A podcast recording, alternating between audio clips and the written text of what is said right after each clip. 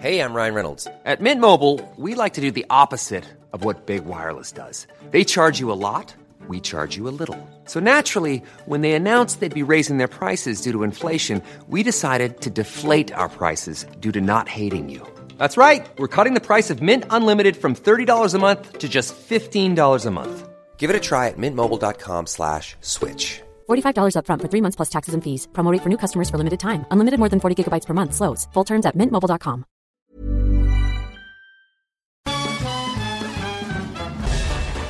Farándula 021 es un podcast de cultura pop, donde analizaremos sin piedad series, películas, programas, música, moda, tendencias, libros, redes sociales y hasta figurosas e inventadas.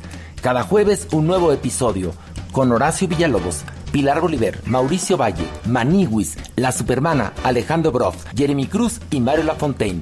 Farándula 021, un podcast con periodistas, psiquiatras y vestidas.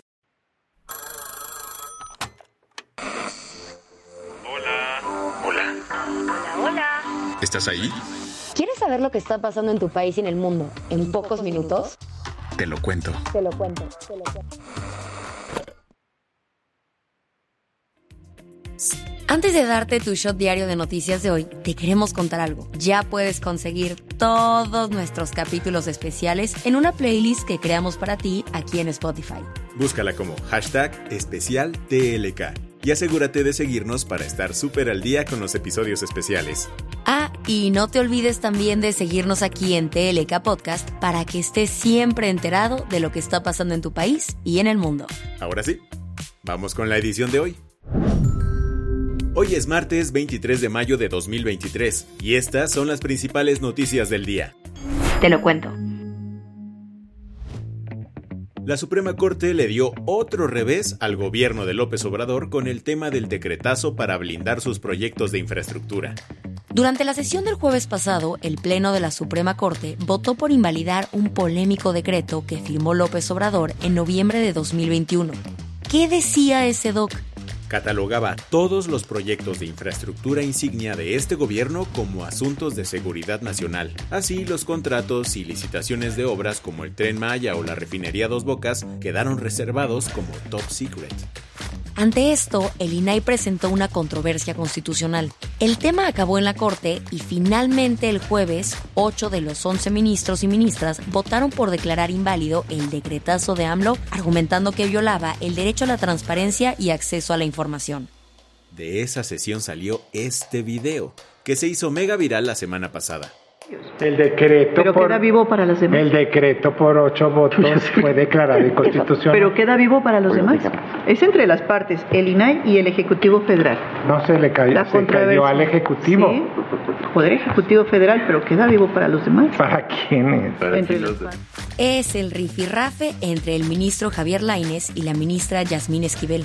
Estaban debatiendo los alcances de la invalidez del decreto. Ese temita quedó pendiente para votarse ayer en la sesión. ¿En qué quedaron?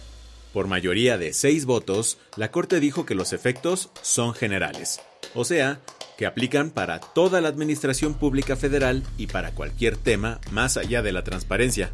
Ah, y también quedó claro que ninguna dependencia del gobierno puede ir en contra de esta decisión.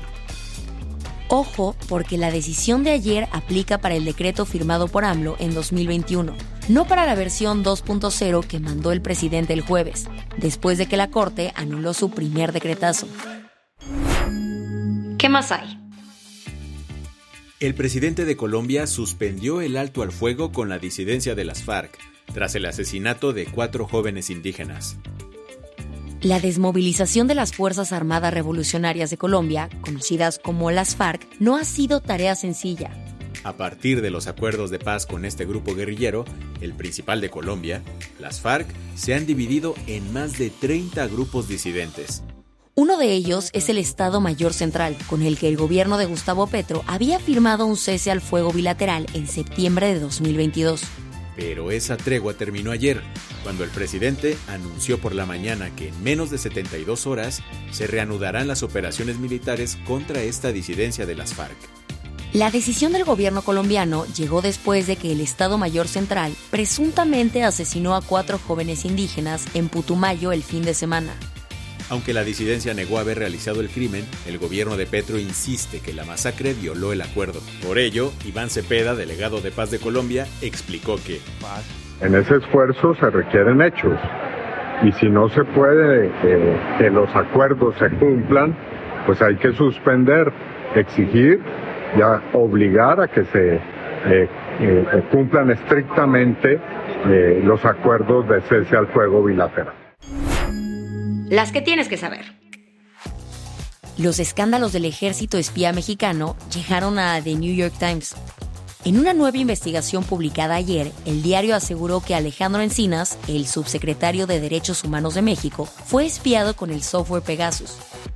Según los periodistas Natalie Kidrow y Ronan Bergman, el cel de Encinas fue infectado con el software espía mientras investigaba la participación del ejército en la desaparición de los 43 normalistas de Ayotzinapa. También soltaron que el funcionario de la CEGOP lleva al menos tres meses enterado del ataque informático, pero que no ha querido romper el silencio. El gobierno de Perú no quiere ver a AMLO ni en pintura. La cosa está tan cañona que la Comisión de Relaciones Exteriores del Congreso peruano aprobó declararlo persona non grata, todo por la reiterada intromisión del presidente de México en asuntos peruanos y por negarse a entregar la presidencia de la Alianza del Pacífico. Y es que López Obrador ha dicho cosas como esta de la presidenta Dina Boluarte. No le puedo yo entregar nada porque este, ella eh, no es legal y legítimamente para nosotros presidenta del Perú. Que Perú declare a Andrés Manuel persona non grata implica que se le niegue la entrada al país. Según el reglamento del Congreso peruano, la moción pasará al Pleno donde será votada. Al menos 19 estudiantes perdieron la vida y varios resultaron heridos el lunes tras un incendio en la residencia de una escuela de Madia, una ciudad en Guyana. El anuncio lo dio el Departamento de Información Pública a través de un comunicado lamentando lo ocurrido. Según las autoridades, el gobierno del país sudamericano lanzó un plan de acción de emergencia médica a gran escala, enviando aviones cargados de material médico y personal profesional para echarle la mano a los equipos locales de emergencia y rescate. Por el momento, los investigadores siguen trabajando para determinar la causa del incendio. Este domingo, Turquía decidirá su futuro en la segunda vuelta de las elecciones presidenciales. Y en plena recta final, ayer se movieron cañón los hilos de la contienda. Todo porque Sinan Ogan, el candidato que quedó en tercer lugar durante la primera vuelta, anunció su respaldo al actual presidente Recep Tayyip Erdogan, que busca la reelección. Esto deja mal parado a Kemal Kilic Daroglu, que quedó segundo en la votación del domingo antepasado. La del vaso medio lleno. Los estados por los que pasa el río Colorado llegaron a un super deal con el gobierno de Biden para preservar las reservas de agua. Después de años de negociaciones, los siete estados llegaron a un acuerdo histórico para proteger el río Colorado, que en los últimos años ha sido afectado por las sequías y el empeoramiento de las condiciones climáticas. Para estabilizar el río, California, Arizona y Nevada acordaron conservar voluntariamente 3 millones de acrepies de agua los próximos tres años. Por esto, la administración de Biden se comprometió a compensar a los estados con 1.200 millones de dólares. Con esto cerramos las noticias más importantes del día. Yo soy Isabel Suárez. Y yo soy Baltasar Tercero. Gracias por acompañarnos hoy en Te lo cuento. Nos escuchamos mañana. Con tu nuevo shot de noticias. Chao.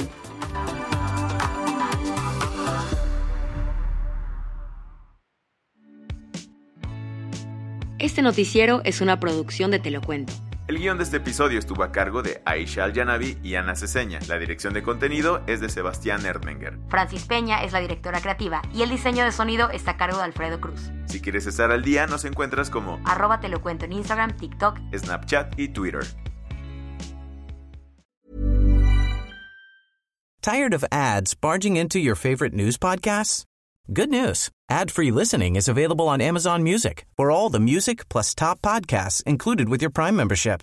Stay up to date on everything newsworthy by downloading the Amazon Music app for free or go to amazon.com slash news ad free. That's amazon.com slash news ad free to catch up on the latest episodes without the ads.